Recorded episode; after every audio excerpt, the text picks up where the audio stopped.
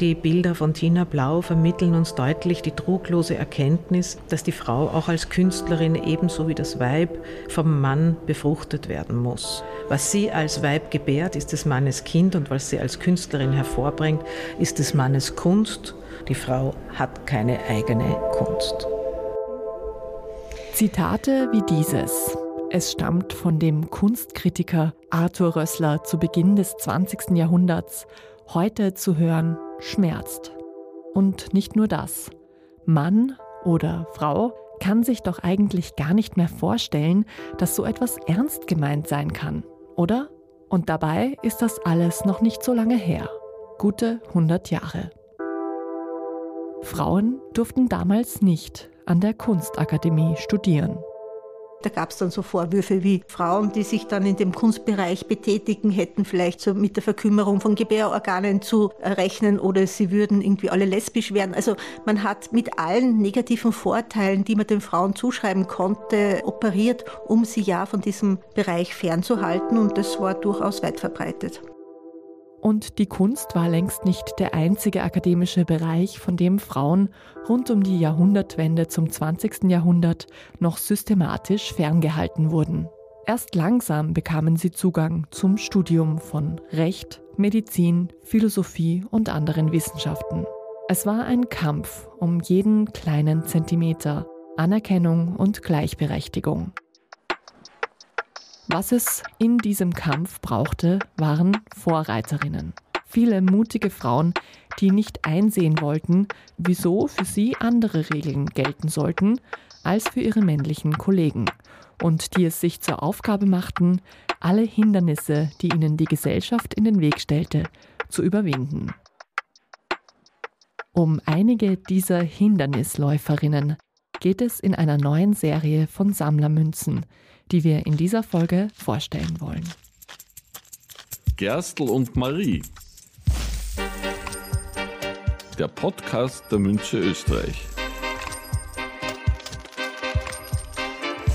Wir erzählen Geschichten rund um Münzen und wie man sie vermehrt. Wie in vielen Ländern ist auch äh, bei der Münze Österreich das über Jahrhunderte so gewesen, dass natürlich auch Münzbilder Macht repräsentieren. Und die Macht war nicht auf der Seite der Frauen ganz eindeutig. Und darum gibt es eine eindeutige Unterrepräsentation von Frauen auf Münzen. Das muss man einfach feststellen. Und wir wollten hier einfach einmal auch etwas entgegenhalten. Und es wäre um viele der Frauen, die wir da jetzt auf Münzen darstellen, ewig schade, wenn wir nicht mehr über sie erfahren würden. Sie hören eine in diesem Podcast durchaus bekannte Stimme, die von Andrea Lang, Händlerin und Marketingleitung der Münze Österreich. Sie und ihr Team stecken hinter der Idee der neuen Sammlerserie Heimat großer Töchter. Im Vordergrund ist gestanden, dass wenn wir so eine Serie machen, immer eine Frau eben für viele andere steht. Äh, viele Frauen würden es sich verdient haben, auf eine Münze zu kommen. Wir haben uns dann gedacht, wir widmen einfach verschiedenen Disziplinen jeweils eine Münze und suchen uns da immer eine Frau aus, deren Schicksal auch ein bisschen für viele andere steht. Gewürdigt wird in der Serie unter anderem Weser Canetti, die Ehefrau des Schriftstellers Elias Canetti, die selbst schrieb und auch an den Werken ihres Mannes beteiligt war, aber dafür nie dieselbe Anerkennung erhielt. Eine andere Münze der Serie ist der Architektin Margarete Schütte-Lihotzky gewidmet, die mit der Frankfurter Küche die Küchenarchitektur revolutionierte. Eine weitere Ehrung gilt der Komponistin Hilde Löw-Flatter, die ihre Musik nur unter einem männlichen Pseudonym veröffentlichen konnte. Und dann ist da auch noch die Wissenschaftlerin Lise Meitner, die Pioniersforschung auf dem Gebiet der Kernspaltung vorlegte und trotzdem nie einen Nobelpreis erhielt.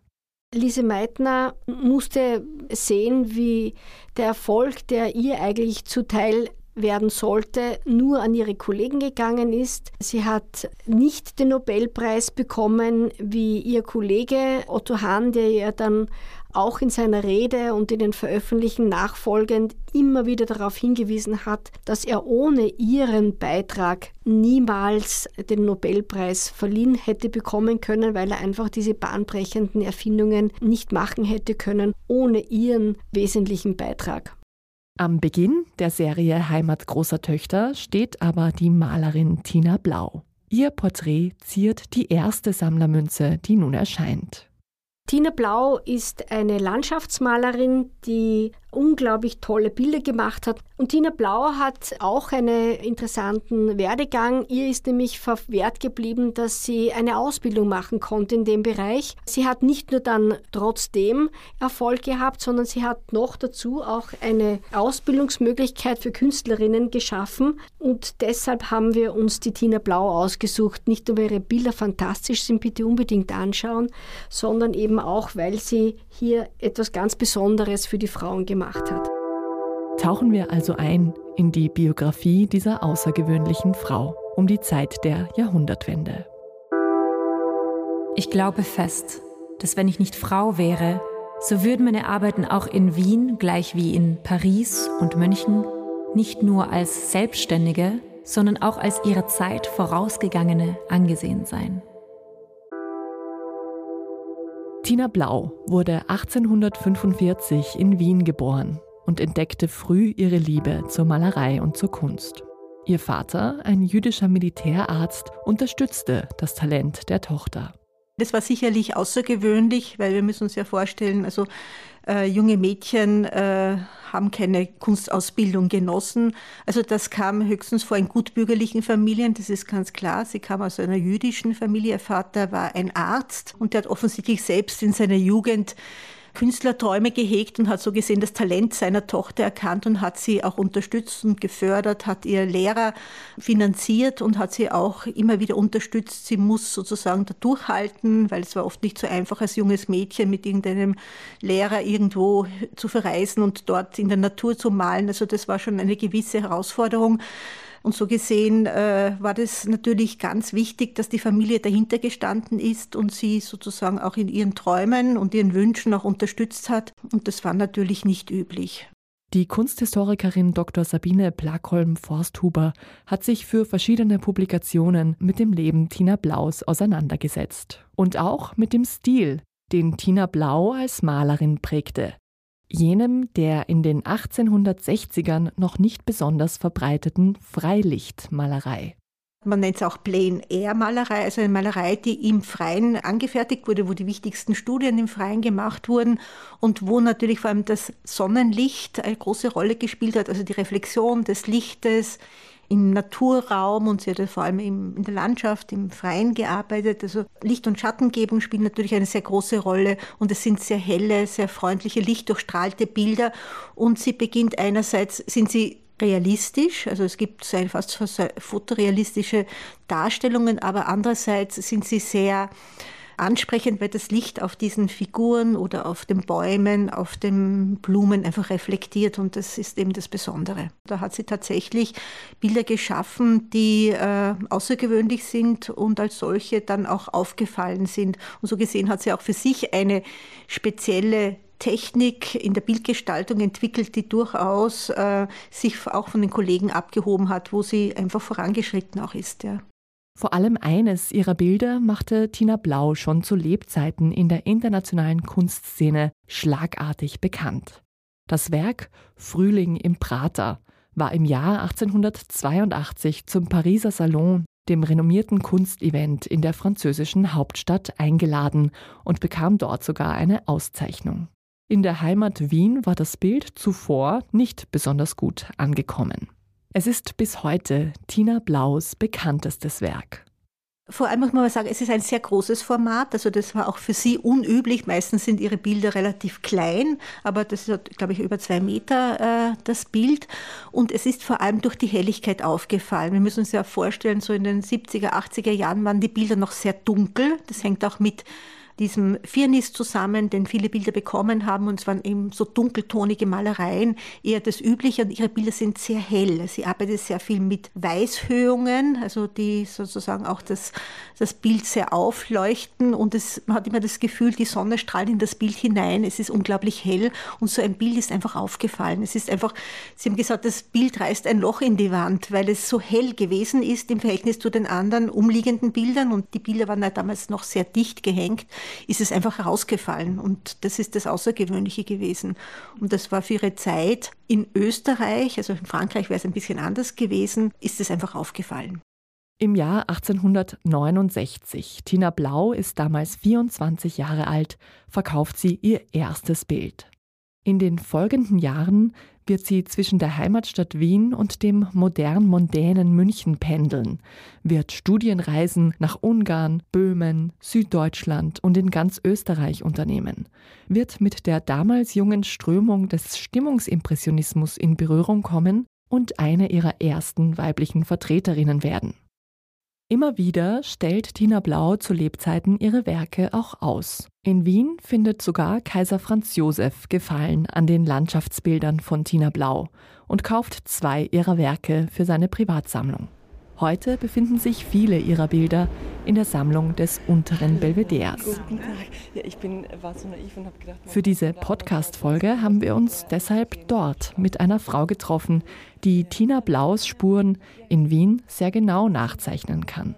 Mein Name ist Petra Unger, ich bin Kunst- und Kulturvermittlerin und Stadtvermittlerin. Ich habe vor über 25 Jahren die Wiener Frauenspaziergänge gegründet und mache Stadtspaziergänge mit feministischem Blick durch die Stadt, habe über 50 davon entwickelt und nicht nur in der Stadt, sondern auch in den Museen. Das heißt also, wenn es Ausstellungen gibt, die Frauen gewidmet sind oder Künstlerinnen gewidmet sind, dann ist das ebenfalls Teil meiner Arbeit. Ach ja, das ist aber das Praterbild, die Kreau. Ja. Das ist aber nicht das Frühling im Prater. Frühling im Prater Wir treffen uns vor dem einzigen Bild von Tina Blau, das derzeit in der immer wieder wechselnden Bestandsausstellung im unteren Belvedere zu sehen ist. Die Kreau im Prater. Eine saftig grüne Wiese, ein paar schlanke Bäume, sanftes Frühlingslicht.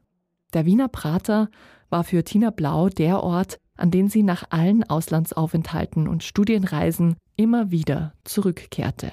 Sie hat ja eine ganz spezielle eigene Technik gehabt. Sie hat Entwürfe gezeichnet, grundiert und vorgearbeitet und ist dann mit einem Korbwagen, den sie sich wahrscheinlich selbst gebaut hat, vermute ich, der relativ lang war, so wie ein verlängerter Kinderwagen, hinaus in den Prater und hat die Lichteffekte vor Ort nochmal gesetzt. Also die Art und Weise, wie sie Lichteffekte setzt, wie sie Kompositionen gestaltet, wie sie die Farbigkeit gestaltet, das war etwas ganz, ganz speziell Eigenes, das sie damals im Rahmen der Impressionisten entwickelt hat. Im grünen Prater hatte Tina Blau auch ihr eigenes Atelier.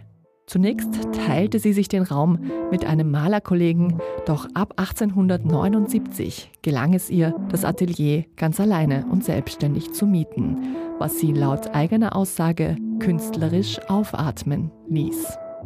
Auch das, das eigene Atelier, war für Künstlerinnen um die Jahrhundertwende absolut keine Selbstverständlichkeit und es beweist, dass Tina Blau durchaus eine Vorreiterin, eine Ausnahmeerscheinung war. Petra Unger dazu.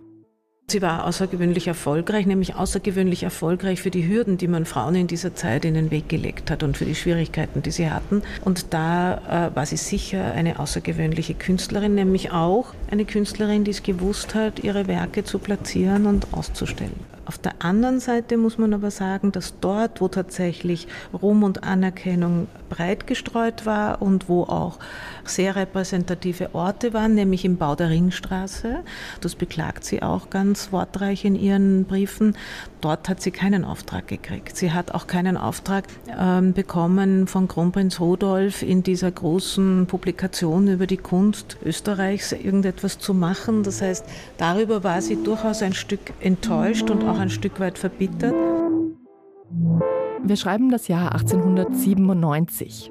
Tina Blau ist 52 Jahre alt. Eine befreundete Malerin, Olga Prager, initiiert die Gründung einer Kunstschule für Mädchen und Frauen in Wien. Als quasi Ersatz für eine akademische Ausbildung, die immer noch nicht erlaubt ist. Tina Blau und die Schriftstellerin und Malerin Rosa Mayreder sind von Beginn an bei diesem Projekt dabei. Tina Blau unterrichtet ab 1998 die Schülerinnen in der Landschaftsmalerei. Die Schule wird später umbenannt und während des Zweiten Weltkriegs zu einer Kunst- und Modeschule umstrukturiert. Sie besteht bis heute als Modeschule Hetzendorf. Zu einem tatsächlichen Studium an der Kunstakademie werden Frauen erst ab 1920 zugelassen. Tina Blau erlebt das nicht mehr. Sie verstirbt am 31. Oktober 1916 im 71. Lebensjahr. Bereits 14 Jahre nach ihrem Tod wird der Künstlerin im Jahr 1930 eine kleine Verkehrsfläche gewidmet, der Tina Blau Weg, den man bis heute im 14. Bezirk findet. Es ist einer der vielen Orte in der Stadt, an dem diese große Tochter ihre Spuren bis heute hinterlassen hat. Das zeigt, dass Tina Blau eine sehr bedeutende Persönlichkeit war zu ihren Lebzeiten, dass man ihr nur quasi nur 14 Jahre später schon eine Straße widmet, auch wenn sie noch klein ist. Das mhm. finde ich außergewöhnlich, ehrlich gesagt. Sie ist ja dann, und das ist auch nicht uninteressant, 1938 umbenannt worden in Edmund Helmer Straße, dann wieder rückbenannt worden 1947. Also das ist auch schon eine interessante Stadtgeschichte, was diese Straßenbenennung anbelangt. Allgemein ist festzuhalten, dass es zwar in den letzten Jahren besser geworden ist mit den Verkehrsflächenbenennungen nach Frauen, aber wir stehen bei tollen 11 bis 12 Prozent aller Straßennamen. Wir sind 51 Prozent der Stadt- und Landesbevölkerung. Also da ist noch viel Luft nach oben mit Benennungen. Ich persönlich bin der Meinung, wir könnten jetzt ohne weiteres so lange nur nach Frauen benennen, bis wir 51 Prozent Straßennamen hier haben. Und so kommen wir wieder bei der Frage der Repräsentation an. Wem gedenken wir heute und warum? An wessen Leistungen erinnern wir uns? Wessen Anstrengungen heben wir hervor? Und wer bleibt ungesehen? Das sind Fragen, über die wir uns Gedanken machen müssen. Und zwar alle gemeinsam. Das ist so etwas wie eine kollektive Erinnerung, eine kollektive Identität. Wir beziehen uns heute nicht mehr auf Kaiser Franz Josef. Unsere Vorstellung und Selbstvorstellung von unserer Gesellschaft, in der wir leben, ist eine demokratische. Also werden wir auch andere Personen haben, an denen wir uns ausrichten wollen. Das wird eine Widerstandskämpferin sein, die sich für Demokratie eingesetzt hat. Das werden Pionierinnen in der Kunst sein. Das werden Schriftstellerinnen sein. Also da werden wir ganz ganz andere Formen, ganz andere Personen, ganz andere Themen auswählen. Und insofern denke ich mir, ist das auch eine tolle Entwicklung, weil da können wir der Fantasie breiten Raum lassen. Auch Münzen sind eine Form des Erinnerns. Die erste 50-Euro-Goldmünze aus der Serie Heimat großer Töchter, auf der ein Porträt von Tina Blau in ihren jungen Jahren abgebildet ist, erscheint am 15. Februar. Die weiteren vier Münzen mit den Porträts von Weser Canetti, Margarete Schüttelihotzky, Hilde Löw-Flatter und Lise Meitner erscheinen bis inklusive 2027 immer zu Beginn des Jahres. Und jetzt? Die Münzer. Ein Blick hinter die Kulissen. In dieser Rubrik stellen wir die Menschen vor, die tagtäglich in der Münze Österreich arbeiten und dafür sorgen, dass alles funktioniert. Quer durch alle Abteilungen und Aufgabenbereiche. Diesmal mein Name ist Peter Wanneher, meine Berufsbezeichnung im Haus äh, nennt sich Meister. Und was machen Sie da genau? Ich koordiniere mit meinem Team, das derzeit aus 48 Mitarbeitern besteht, in zwei Abteilungen unsere Produktion. Und wir gemeinsam als Team müssen unsere Produktionstermine einhalten und auch die geforderte Qualität abliefern. Wie lange arbeiten Sie schon für die Münze Österreich? Ich bin im März 2006 über eine Leihfirma habe ich bei der Münze Österreich begonnen und dann im September 2006 bin ich als Fixbestand in die Münze Österreich übernommen worden. Können Sie sich noch an Ihren ersten Arbeitstag erinnern? Ich habe so gewusst, okay, Münze Österreich, ich beginne dort. Ich war ja vorher schon einmal Vorstand bei der damaligen Personalchefin. Was für mich sehr spannend und eigentlich aufregend war, dass mitten in der Stadt im dritten Bezirk, dass eigentlich eine Produktion mit so einer weitreichenden Produktionspalette eigentlich einen Standort hat. Also mit Produktionspalette, das sage ich bewusst und nicht Produkte, weil die reicht über das Herstellen von Legierungen, über einen Strangguss, über Walzen in verschiedenen Dicken, über Zwischenglühungen, das ist äh, Rekristallisationsglühung, bis über Ausstanzen und dann in meinen Bereichen jetzt prägen und verpacken. Was muss man in Ihrem Job besonders gut können? Koordinieren. Also das ist das Um und Auf. Ich verstehe darunter eben das gezielte Einsetzen von jedem Mitarbeiter, und auch bei Ausfällen umplanen, dass man zeitgerecht die Produktionszahlen liefert. Was mögen Sie an Ihrer Arbeit am liebsten?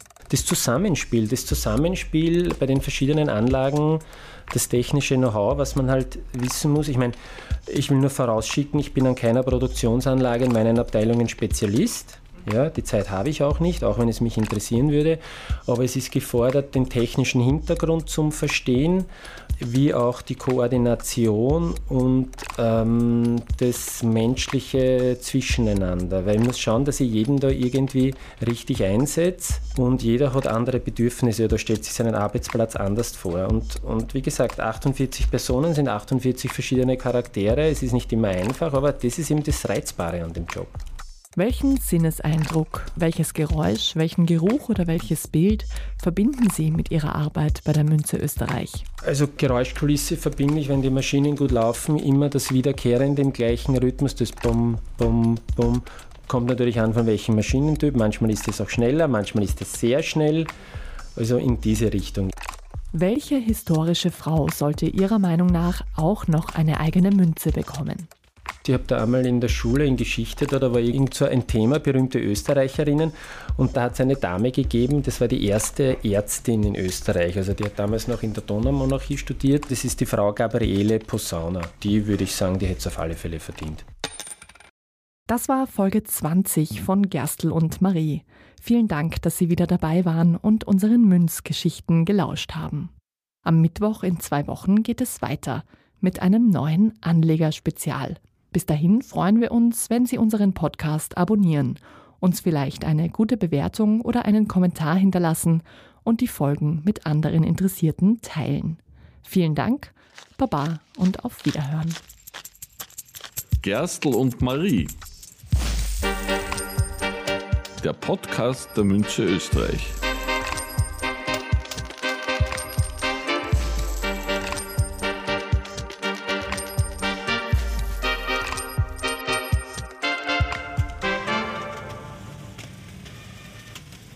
Produktionsleitung Jeanne Drach. Konzeption Jeanne Drach, Anna Moore und Andrea Lang. Redaktion und Moderation Anna Moore. Sounddesign Jeanne Drach. Dieser Podcast wurde produziert von Oh, wow.